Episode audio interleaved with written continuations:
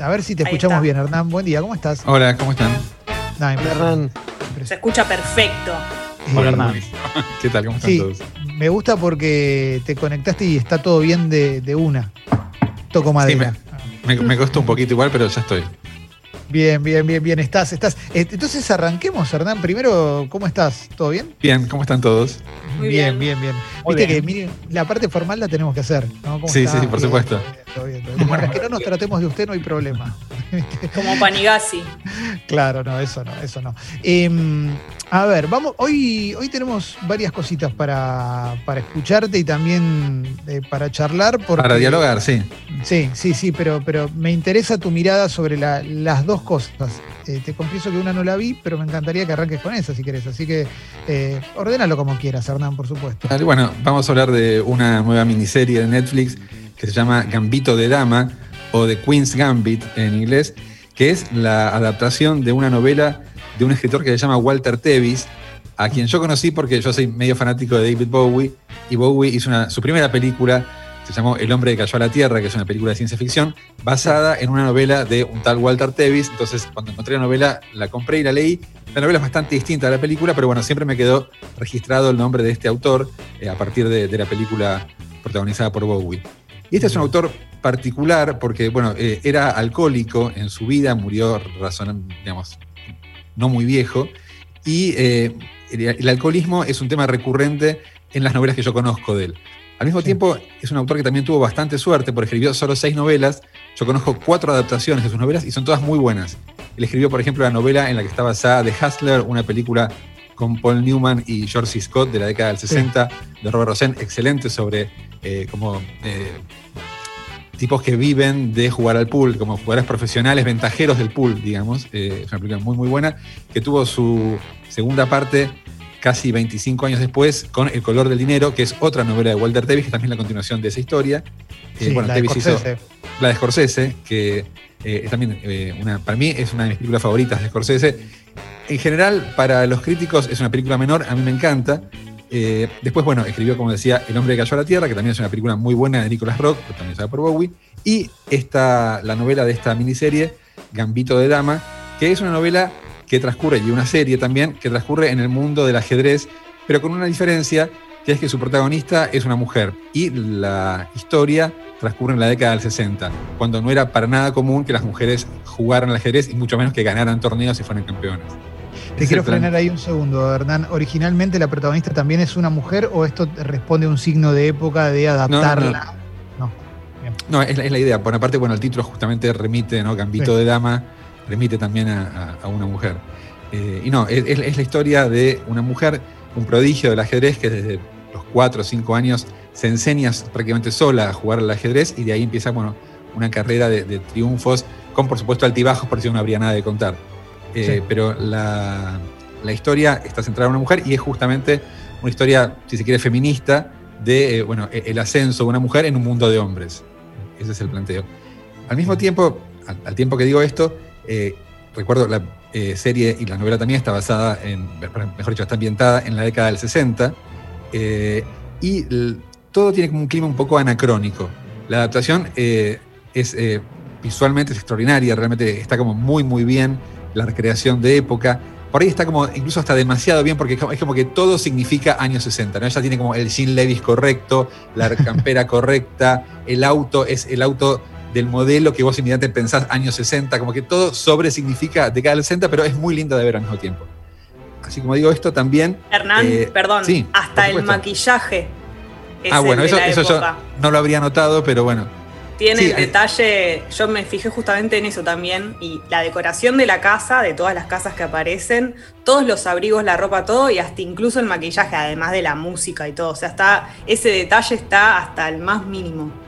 Yo quiero preguntarle algo a Hernán, que esto ya es más personal, pero eh, en esta idea de esto que planteas vos de la sobre, sobre representación de la década del 60, como con, con todo eso que nos imaginamos, o la primera idea que nos viene a la cabeza, a vos, ¿te gusta eso o te gustaría también que haya alguna referencia eh, un poquito más, más lejana de la década del 60? Como algo que también es de la década del 60, pero que no es lo primero que nos viene a la cabeza. Claro, decís como algo que no sea tan obvio, sino que, Claro. que es algo de la época, pero que no, no pensás inmediatamente en 60 cuando aparece eso. Sí, puede ser. Ah, Esta, esta serie, a mí, la verdad, me, me gustó verla. me- me- su- de, como de imagen es realmente muy atractiva, está muy cuidada y, como, bueno, como decíamos recién, todo está como perfectamente elegido y todo es muy lindo de ver. Eh, es, es como, es una especie, si querés, eh, como era Mad Men, ¿te acordás que también Sí. era un poco así? Que todo estaba como perfectamente significando una época desde el disco de los Beatles hasta bueno, la- los trajes del protagonista. Esta serie es, es algo similar. Al mismo tiempo, como decía, tiene esta cosa anacrónica de, que es de la década del 60 y su política también tiene algo anacrónico porque eh, es la historia de una norteamericana que se enfrenta a la Unión Soviética. Eh, esta es como la, la subtrama política de la película, pero su tratamiento no es enteramente distinto al de Rocky 4, ponele. Eh, de Ah, hecho, bien. bueno, eh, a pesar de que es una película sobre ajedrez, lo que sucede, no quiero decir nada para la gente que no la vio, pero eh, no, si, si la ves te vas a dar cuenta a qué me refiero, no es enteramente distinto el tratamiento de Estados Unidos y la Unión Soviética de cómo era en una película como la de Stallone. A, eso me refiero con que tiene algo como de, de anacrónico y de esa época. Te pregunto, eh, eh, no sé qué momento, ¿es, es principios o, o finales de década del 60? Esto porque mi pregunta tiene que ver con eh, fines de la década del 60 es cuando aparece Bobby Fischer, si mal no recuerdo aproximadamente, eh, que, que tiene como también contra Boris Spassky, viene a ser más, más o menos esa situación. Yo creo que la- la- el personaje central, eh, esta chica que protagoniza la historia, es una especie de amalgama de muchos ajedrecistas famosos como Bobby Fischer, como eh, Polgar, no me acuerdo el nombre ahora, que fue como la primera Judith Polgar. Judith Polgar, que, fue- que fue la primera ajedrecista mujer destacada. Es como una especie de amalgama de estos personajes, pero muchos de las, de las figuras centrales del ajedrez no aparecen en la película. Por ejemplo, Bobby Fischer justamente nunca está mencionado porque el personaje central es un poco Bobby Fischer. Y también, bueno, Fischer también encarnó esta lucha de, eh, Sí. digamos, eh, la libertad norteamericana versus la, la opresión marxista-leninista de la Unión Soviética. Claro. Eh, pero bueno, ah, Estoy pensando en eso que decís de Bobby Fischer encarnando la libertad y después él mismo se termina enfrentando Sí, sí, con su sí. país. Digo, Bobby. Fischer terminó siendo eh, seminazi viviendo, creo que en Islandia, en algún lugar así, o en, en Finlandia, completamente Bueno, loco. E- Eso también está tocado en, en la historia, los ajedrecistas que se vuelven un poco locos, que son ex- completamente excéntricos y que salen como de los cánones normales de bueno, lo que es una personalidad. La protagonista tiene algo de eso, es bastante alien, eh, no es una persona eh, afable y normal, es una huérfana.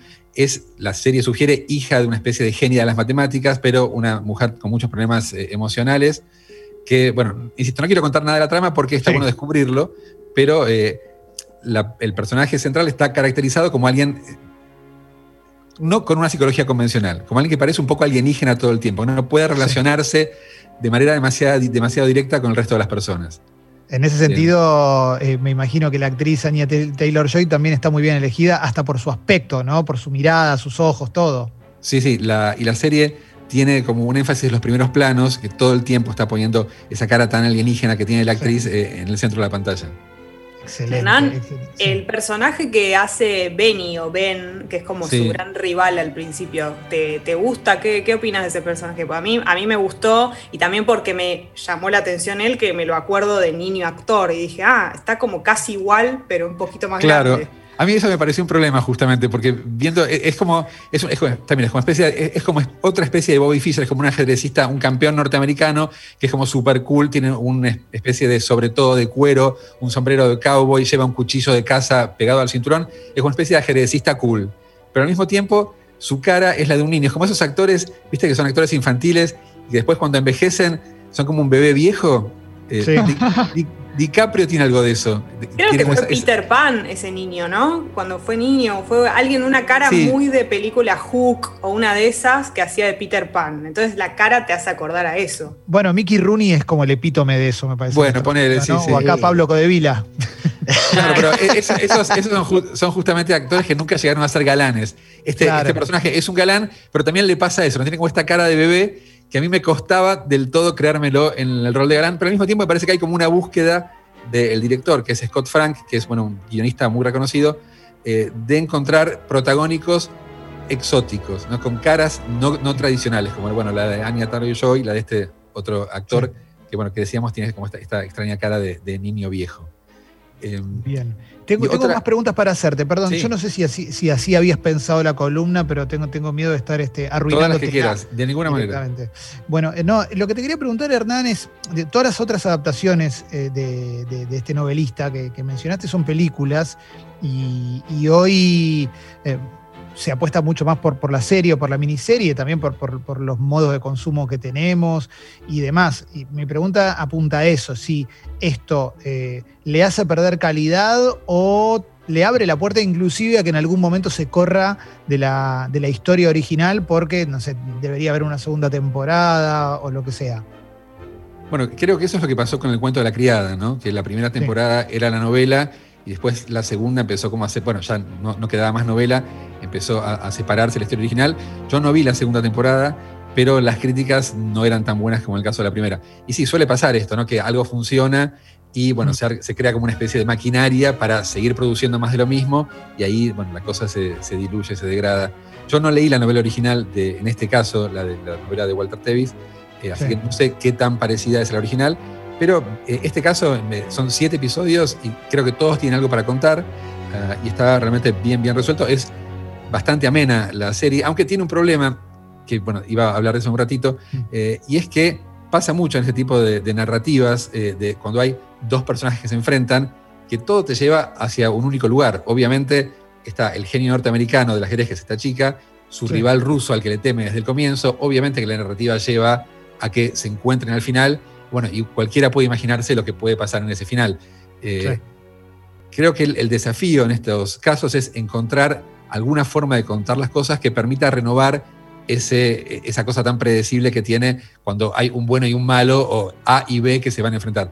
Justamente, volviendo a, las novelas de Tevis, me parece que Scorsese, en el caso de Color de Dinero, tiene este mismo problema, que está el personaje de Tom Cruise, que es un eh, jugador de, eh, de billar genial, el personaje de Paul Newman, que es como una especie de mentor y también como de ex jugador de billar genial, que todo lleva a que se encuentre, pero al final no pasa lo que uno imagina que va a pasar, pasa algo completamente distinto que la película viene construyendo desde antes y esa batalla final entre los dos, tampoco voy a contar lo que pasa, pero ya no es necesaria y ya está todo dicho antes de que, comience esa batalla final. No es el caso de esta, de esta miniserie y bueno, eso la vuelve un poco más predecible y no tan atractiva.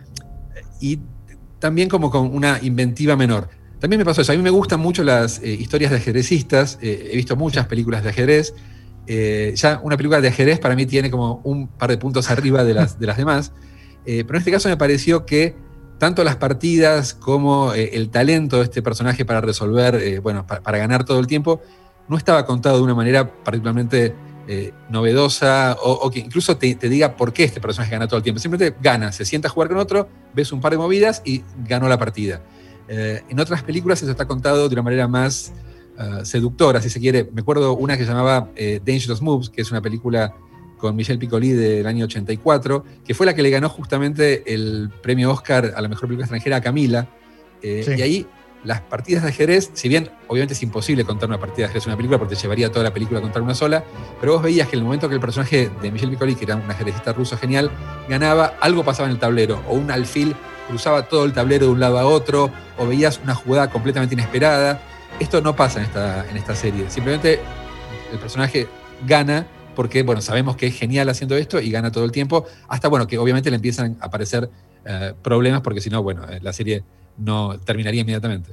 Se abren un par de aristas. Entonces digo, para aquel que no vio El color del dinero, que la vaya a ver también. Eh, Dangerous Moves no la vi, eh, pero me da ganas de verla, obviamente. Pero con esta cuestión de qué es predecible y qué no en un guion, te voy a hacer una pregunta muy básica, pero me interesa saber qué pensás vos del guion de Rocky 1, si para vos el final es un final previsible o no.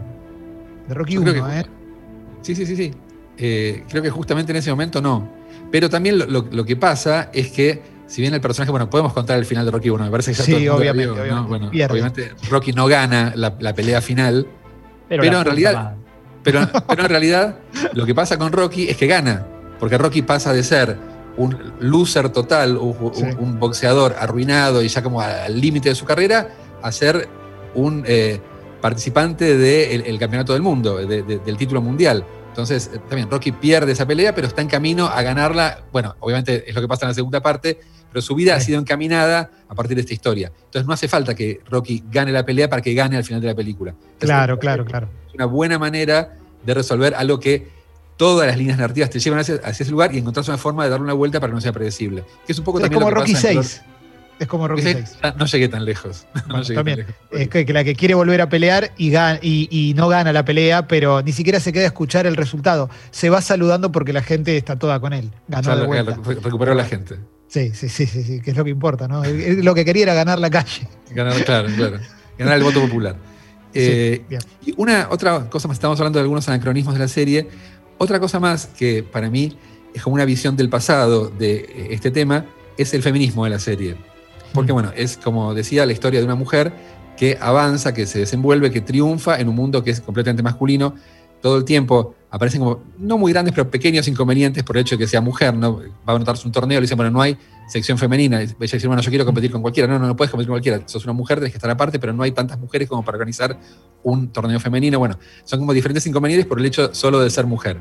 Lo que cuenta esta serie es que este personaje, con su talento, con eh, sus partidas ganadas, se bueno, va como avanzando en el mundo del ajedrez y consigue todo lo que quiere. Es decir, es un personaje que con su propio esfuerzo, con su propio mérito, si querés, eh, triunfa en un mundo hostil de hombres. El feminismo actual diría exactamente lo contrario, ¿no? que la opresión es sistémica, entonces no importa el esfuerzo personal, sino que hay que tomar, hay que tener leyes o decisiones que eh, incentiven el progreso de los oprimidos más allá del mérito propio para lograr la, la igualdad. Entonces, está bien, pero acá te está mostrando una época donde esas leyes eran imposibles, digamos. Claro, claro, pero también es algo que está siendo producido en este momento. O sea, su, idea del feminismo, si querés, es que alguien con el mérito suficiente puede desarrollarse en cualquier ámbito, no importa el grado de opresión que exista. Esa no es una visión actual del feminismo, sino que es una visión del feminismo por ahí de hace 20 o 30 años cuando fue escrita la novela. Y no sería, y, ahí le pasó a Jesse que levantó la mano, ¿y no sería entonces una visión machista del feminismo? Bueno, eh, claro, sí, sí, a eso me refería con que eran como anticuada o anacrónica. Sí, sí, sí, sí. sí. No, igual, pero eh, sí, perdón, Jessy, sí, sí, vos. Algo que a mí me gustó también es que ella nunca se, entre comillas, debilita por el amor, como que mm. yo estaba todo el tiempo pendiente de eso, digo, en cualquier momento tal vez se enamora y hacen la típica de que cuando se enamoró se distrajo y pierde. Y no le pasa nunca eso. Es como que ella, su prioridad tiene en la cabeza el ajedrez, es eso, y las cosas que le pasan relacionadas al amor van por otro lado y no, se mezcla. Claro, claro. A ver, Martín. Sí, también en relación a esto, eh, hay, yo sigo un Instagram que me gusta siempre que es Pibas con Pelotas, arroba Pibas con Pelotas, que también están los lunes en página 2, es el suplemento también deportivo, que por estos días hablan justamente de Gambito de Dama y para aportar una frase que citaron de cuando Gary Kasparov era considerado el mejor de la historia, eh, habló de ella, ¿no? De, que dijimos de Judith Polgar, que la nombramos antes de la UNCA, y dijo, tiene un talento fantástico para el ajedrez, pero después de todo, es mujer. Ninguna mujer puede sostener una batalla. Y en el 2002 Polgar le gana a Kasparov. Bueno, ahí va. buen detalle, buen, detalle. No, pero está buenísimo esto que, que, planteás, Hernán, eh, porque estoy seguro que no hay una única conclusión con respecto a, la mirada de la serie y debe haber habido un montón de debates con respecto de si es feminista completa, si es más machista que feminista, si quiere. Una cosa que nos pasa mucho a los chabones es que si queremos a, veces jugar al, feminismo, terminamos siendo peores, ¿no? Eh, poniéndonos en, otro, en un lugar peor todavía. A mí me, pareció eso, me parecía que, que, era como una serie del pasado. Está, insisto, basada en una novela que escrita en el año 83 y transcurre en la década del 60, y me parecía que sus temas centrales, como por ejemplo, bueno, eh, la lucha entre Estados Unidos y la Unión Soviética, o su mirada sobre el avance de las mujeres, era también como del pasado. Era como un feminismo que ya eh, está perimido. Eh, pero bueno, tal vez eso es porque está en la novela y quisieron conservarlo tal como estaba en el, texto original. O bueno, tal vez es la idea que tiene el lector del feminismo, no lo sé o, bueno, o también hay otras versiones posibles, otras lecturas posibles de la novela que no son estas, perdón, de la, de la serie que no son estas, y para otra gente tal vez sea realmente una serie feminista muy al día. Yo lo que, lo que, lo que sí me imagino con esta, con esta serie es que debe tener una. Digo, me imagino porque no la vi, así que estoy opinando, digo, más allá de, del análisis tuyo, Hernán, y aparte por, por, las cosas que me han dicho sin análisis, pero viste que también todo se, reduce muchas veces a mirala, que te va a encantar y qué sé yo, tengo la sensación de que para pasar un buen rato debe estar bien igual, ¿no? Porque como, si no tenés mucha pretensión, te sentás y la disfrutás y, va como por un tubo, me imagino. Yo creo que sí, totalmente. Son siete episodios. Eh, yo la vi en dos tandas de, bueno, de tres y cuatro y no se me hizo pesada de ninguna manera. Es eh, muy amena, se puede ver. Yo digo, como objeciones, si querés, yo creo que el personaje central, que está bien realmente porque es como una especie de alien, como decía, ah, y como, bueno, también dijimos, es alguien que no cae en clichés como, por ejemplo, se enamora y entonces toda su vida se desmorona, su vida profesional, porque, eh, bueno, aparece un hombre que trastoca toda su vida. Bueno, a pesar de todo esto, hay algunas como inconsistencias. Por ejemplo, e, es tan alienígena que va a jugar al ajedrez y no sabe que es un gran campeón, no sabe un montón de cosas que sabría cualquier otra persona, pero al mismo tiempo de pronto conoce perfectamente temas de los Birds y se pone a cantar y a bailar temas de los Birds para mostrar una especie de transformación. Pero no, esa transformación no tuvo un proceso, simplemente de pronto de ser una nerd pasa a ser como súper cool, sin ningún tipo de punto intermedio. Es una cosa súper menor, pero son como para mí pequeñas cositas en la caracterización que eh, hacen un poquitito de agua. Insisto, no tienen nada que ver con el disfrute que te puede provocar esta serie en, toda su extensión pero son como pequeñas cositas, y sí, también como sus pequeños anacronismos políticos o ideológicos respecto al feminismo, que también son opinables. Si queremos hacer como una conclusión, me parece que es una serie súper mirable y disfrutable también. Ahora, lo que, sobre lo que vamos a, ir, quizás no tanto en profundidad, pero sobre lo cual me interesa tu mirada, que probablemente confrontemos también con nuestra, nuestra entrevista de ayer con John Hurtig, porque ayer lo entrevistamos a John Hurtig y estaba en llamas con el documental Carmel.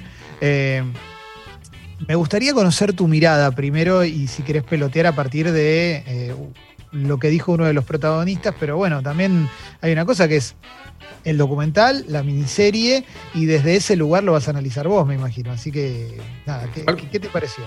Cuando me decís, tengo otra pregunta antes, cuando me decís en llamas, ¿quieres decir en llamas como enojado? Lo odia totalmente. No, no, ah. lo que pasa es que el documental, no me quiero anticipar a, tu, lo que vas a contar, el documental omite muchas cosas de la causa. Mm. Que, sobre las cuales si querés entramos, pero a ver, decime vos qué, te pareció y peloteamos y te vamos interrumpiendo.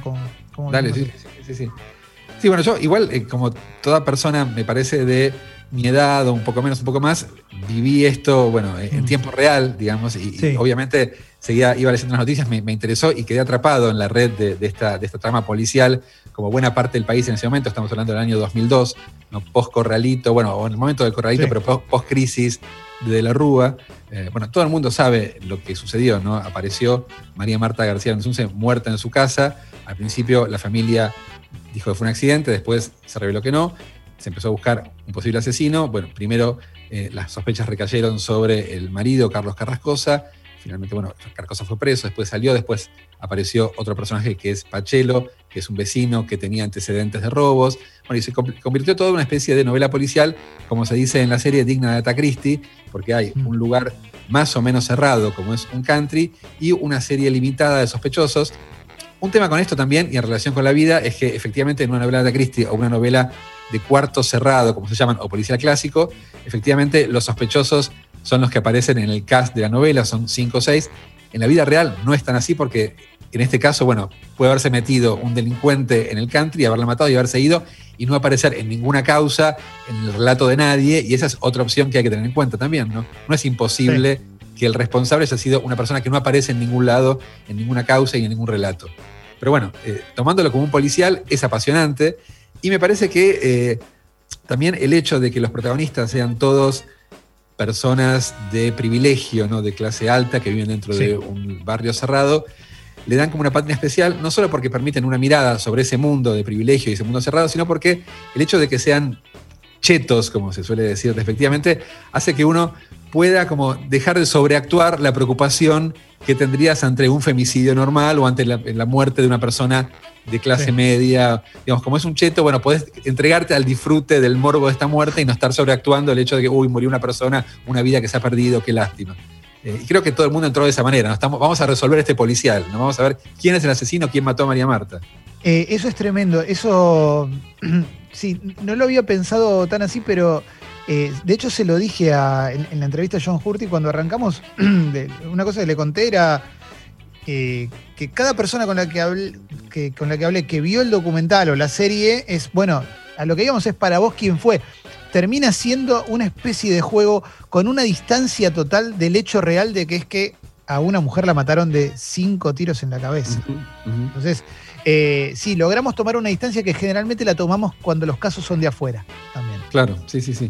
Pero creo que justamente el hecho de que fueran personas de una clase social eh, privilegiada y en un country hacía que para la mayor parte del público fuera alguien que no estaba en su círculo, entonces era como alguien extranjero, como alguien de afuera, ¿no? que podías tomarlo como con esa distancia y como con esa frialdad también, y también entregarte a el juego, el morbo de, bueno, ¿qué pasó? ¿Quién es el asesino? ¿Quién es, quién es el sospechoso? Eh, para mí, eh, yo, como te decía, seguí el caso en tiempo real. Ahora ya no recuerdo eh, lo que había leído en su momento del caso. Yo tenía mi candidato, después si querés lo discutimos, quién es el asesino, quién es Yo igual no cambié de opinión después de ver el documental, sigo pensando lo mismo. ¿Quién, es tu candidato? Pachelo. Mi candidato es Pachelo. Mm. y lo fue siempre, siempre lo fue. desde que, bueno, apareció te voy a frenar ahí. Yo sé que no es lo que como vos la pensaste la columna. No, dale, no, dale, conversemos. Un poco, me, interesa. Pero John Hurty, hay varias cosas de la causa que sacó una nota de Raúl Colman. Esta es la semana que se habló de Carmel. Yo le cuento a la gente que escucha el programa que no vamos a estar toda la vida hablando de Carmel. Pero bueno, hoy es el último día que vamos a hablar de Carmel. En la causa de. en la nota que publica Raúl Colman, que también está en la causa, una de las cosas principales para, para tener en cuenta es que Nicolás Pachelo a las seis y media de la mañana del lunes entra a una estación de servicio y pregunta: ¿Saben algo de la mujer que mataron en Carmel? a las seis y media de la mañana del lunes. O sea, nadie, nadie, nadie sabía, que había un homicidio. Está grabado por cámara de seguridad salir saliendo a las 7 y 10 de la, del domingo, 7 y 10 de la noche, tarde del domingo, salir por la puerta de los visitantes para no marcar tarjeta. Bueno, y hay cuatro testigos que lo ven caminando a las seis y media de la tarde en torno a la casa de María Marta, ¿no? Sí, sí. Que son los que aparecen en el documental. Sí, y tenía, tenía antecedentes por, robos en, casas de, country, por robos armado en casas de country. Bueno. y una persona. Dale, dale, sí, sí. las bolsas de palo de golf, nos contó también. Eh. Sí, sí, sí, sí, sí. Hay, hay dos millones de cosas que indicarían que va para ese lado. Estuve leyendo hace pocos días un perfil de Pachelo en, el sitio, no me acuerdo, bueno, no me acuerdo en cuál era, pero bueno, cuentan la historia de Pachelo, que hay algo que se cuenta en la, miniserie, pero hay muchos otros datos que no están. Bueno, Pachelo tiene una personalidad psicopática, trató de prender fuego a su hermano en la cuna, eh, está sospechado de la, de la, muerte de su padre, eh, o sea, y eh, él en una discusión con otra persona, con, con, un acreedor, creo, le dijo algo así como, si maté a mi viejo, ¿cómo no te voy a matar a vos? Eh, son cosas que están registradas. Bueno. Digo, nada, nada de esto, por supuesto, es una prueba definitiva y alguien puede decir algo así en un momento de, enojo. No es que eso inmediatamente condena, pero bueno, qué sé yo. Como dice alguien en la serie, me parece que hay más razones para sospechar de Pachelo que de todos los demás de la familia. Totalmente, totalmente. Esto no quiere decir que Pachelo sea culpable ni que la familia sea inocente, pero si vas a evaluar las pruebas o las sospechas, creo que las de Pachelo son muy, muy importantes. Totalmente. Ahora, como, como documental policial, em, y porque aparte no tenemos tanto tiempo ahora, pero como documental policial, ¿te, gustó? ¿Te atrapó? Mira, como te decía, yo la, causa la tenía en la cabeza, pero pasaron 18 años, no recordaba tantas cosas y aparte había un montón de cosas que no sabía y obviamente me atrapó instantáneamente. Me parece que está muy bien. Eh, y su mirada también, eh, bueno, es una elección esto, ¿no? Pero creo que todo el tiempo están tratando de ser equidistantes, ¿no? Bueno, vos me decís recién que hay un montón de cosas de la causa que no están. Supongo que si, la causa debe tener miles y miles de fojas, es imposible poner todo lo que está en la causa y supongo que lo que Hartig piensa que es importante, tal vez otra persona piensa que no es importante, así que eso es imposible que todo esté eh, en, el documental. Pero esto de Pachelo, de que salió y preguntó. No, no, obviamente. El documental está orientado para que sospeches de Carrascosa y de los Hurtig. Casi. Eh, yo, te, iba, a decir eso. Te, iba a decir, para mí es, es un documental que construye una sospecha y después la destruye. Yo todo el tiempo me, pasó viendo, viéndolo que cambiaba de bando. No decía, ah, bueno, pero si pasó esto, entonces fue Carrascosa. Y después pasa otra cosa que te dice, no, pero en realidad eh, no, es tan así. O bueno, fue Pachelo, pero después no. Eh, hay un montón como de, construcciones sobre personas que después el mismo documental se carga de destruir como para también conservar esta idea de como de, para mí, de equidistancia. Yo creo que mm yo no sentí que fuera más orientado hacia la culpabilidad de Carrascosa que la de Pachelo. Eh, me parecía que pasaba esto, que construía una sospecha y después la cuestionaba el mismo documental para mantenerse como a distancia de, todos los, involucrados. Esta es una posibilidad. Hay otros documentales que directamente eh, cargan sobre uno de los personajes y eh, empiezan a investigar como son detectives la culpabilidad de un personaje en particular. Hay otros, hay uno muy famoso de HBO que se llama The Jinx, es una miniserie muy, muy buena. Impresionante. Eh, que básicamente resuelve el caso. O sea, en, la, serie es un documental sobre un financista que, es acusado de la muerte de un grupo de personas y en el último capítulo el tipo no se da cuenta o elige inconscientemente. Bueno, voy a contar el final, pero es algo que pasó hace cinco años y ya no está disponible. Sí, ya está. Él confiesa, después de una entrevista, se va al baño y dice, sí, obvio, ¿qué voy a hacer? Yo los maté a todos, dice con un micrófono puesto el acusado de los crímenes y después de eso, al día siguiente de la emisión de ese capítulo de la serie, fue detenido y bueno, creo que murió en la cárcel o se suicidó, no me acuerdo exactamente cómo fue el final de... creo que está vivo, ¿eh? Está vivo. Ah, bueno, está, en la cárcel entonces. Eh, pero bueno, fue detenido al día siguiente de la emisión del documental. El documental resolvió el caso. Esta es otra posibilidad también sobre cómo encargar estos temas de true crime, que me parece que es un género que ha crecido muchísimo en los últimos 5 o 6 años y tiene montones de, seguidores. Porque este es, un gran true, crime argentino, parece que era algo que estaba esperando para ser, para ser eh, registrado, para ser contado. Eh, pero a mí me pasaba eso, me, pasaba que no, no, no, sentía que la serie se volcara hacia un lado u otro y que todo el tiempo estaba como cuestionando sus propias premisas. Eso me parece que está, que está realmente bien. La conclusión que yo saco en todo caso de esta serie es que eh, no hay que tener problemas con la justicia. Que para mí el mayor villano de esta serie es la justicia. No es ni Pachelo, ni los Carrascosa, sino es el desastre que hace la justicia con esta causa, como ha, sucedido montones de veces. ¿no? Eh, bueno, hay un famoso jurista llamado Carlos Lino que decía que éramos somos un país al margen de la ley. Creo que esta serie muestra que somos un país al margen de la ley, que la ley no hizo más que embarrar la causa una y otra vez como si fueran notas periodísticas. ¿no? Que tal vez a veces, muchas, muchas veces la ley sigue la lógica periodística y va como encontrando nuevas teorías ridículas, conspirativas. Yo pensaba, por ejemplo, en el caso de los Pomar, por acá en un momento se empezó a decir, la teoría de Molina Pico era que eh, estaba el cartel de Juárez involucrado y por eso eh, Carrascosa y toda la familia estaba como eh, era cómplice de un ocultamiento porque había intereses económicos por medio. Bueno, yo me acuerdo cuando desaparecieron los Pomar, que era una familia que tuvo un accidente de tránsito y estaba agonizando, después murió al costado de la ruta, después de haber tenido un accidente, la policía la buscó, no las encontraban, y las hipótesis que empezaron a circular sobre los Pomar era que el marido tenía una doble vida y tenía una familia paralela, después que estaban vinculados a un cartel mexicano de narcotráfico, los tipos habían chocado con el auto y estaban muriendo al costado de la ruta. Pero toda esta construcción narrativa que hizo la justicia, al no, la, justicia, digamos, la, los investigadores al no encontrar una respuesta, me parece que también se reproduce en, esta, investigación y también la, serie la cuenta, ¿no? Como este caso, de manera como si fuera una metástasis, te empieza a encontrar con nuevas aristas, nuevas posibilidades y nuevos relatos para justificar lo que para mí, para Molina Pico, era una conclusión que tenía de entrada desde antes de empezar a investigar el caso. Eh, eh, es interesante la idea de la justicia transformándose en un programa de la tarde, ¿no? Sí, sí, sí. Eh, yo me acuerdo con lo de los Pomar, en algún momento en la televisión se habló de abducción. y entonces, eh, eh, esto de Molina Pico hablando de cartel de Juárez sin ninguna prueba y demás, tiene que ver, tiene que ver con eso. Hernán, seguramente quedaron cosas afuera de, lo que tenías preparado, pero la verdad que estuvo buenísimo escucharte, fue un lujazo total.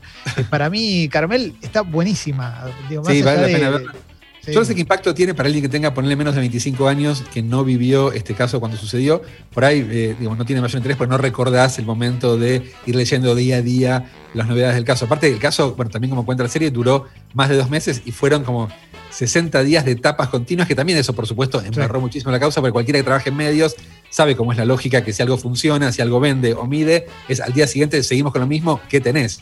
Bueno, y eso hace que el relato crezca por lados completamente sospechados quien vivió eso en tiempo real, creo que a la serie, que creo que esta serie le va a resultar muy atractiva. No sé si alguien que no lo vio le va a causar el mismo efecto. En todo caso, a mí me atrapó completamente. Gracias, Hernán.